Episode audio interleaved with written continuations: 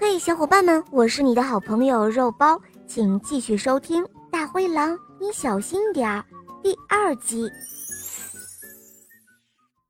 在童话书里，大灰狼和小羊这一段是这样写的：大灰狼找到了六只小羊，把它们都吞到了肚子里，只有躲在中座里的那只最小的那只小羊没有被发现。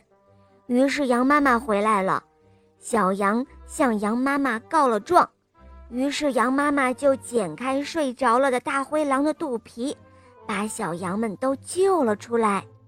哎呀，我可一定要小心一点，不能像童话书里的大灰狼那样啊！我要把躲起来的小羊都找出来，然后全部吃掉，免得他们向羊妈妈告密。那我的肚皮可就要被剪开了。呃，一共有几只小羊呢？这时候，小羊们正躲在家里。哎呀，如果大灰狼来了怎么办？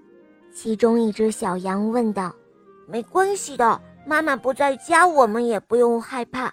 大灰狼来了，我们不害怕，不躲不躲就不躲。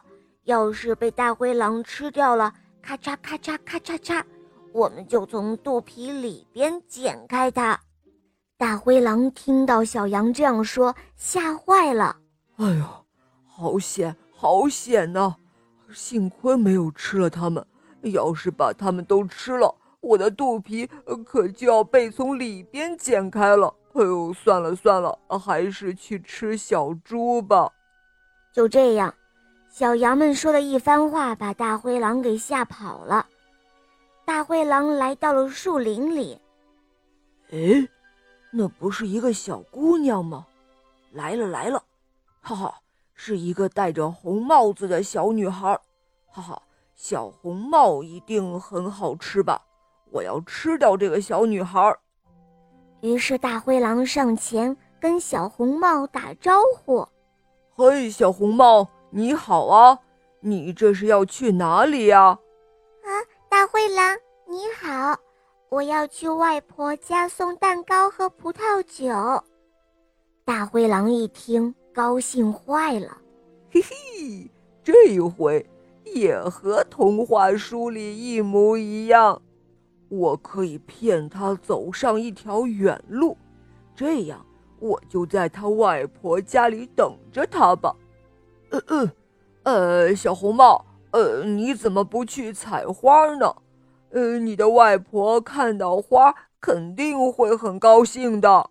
不要不要，我不要去采花，我的篮子太重了。啊，哎呀，这可怎么办？要是不把它支走，我就进不了外婆家了。哎，现在该怎么办呢？好了，小伙伴们，第二集就讲完了。你们说大灰狼该怎么办呢？把你的想法在留言中告诉我哟。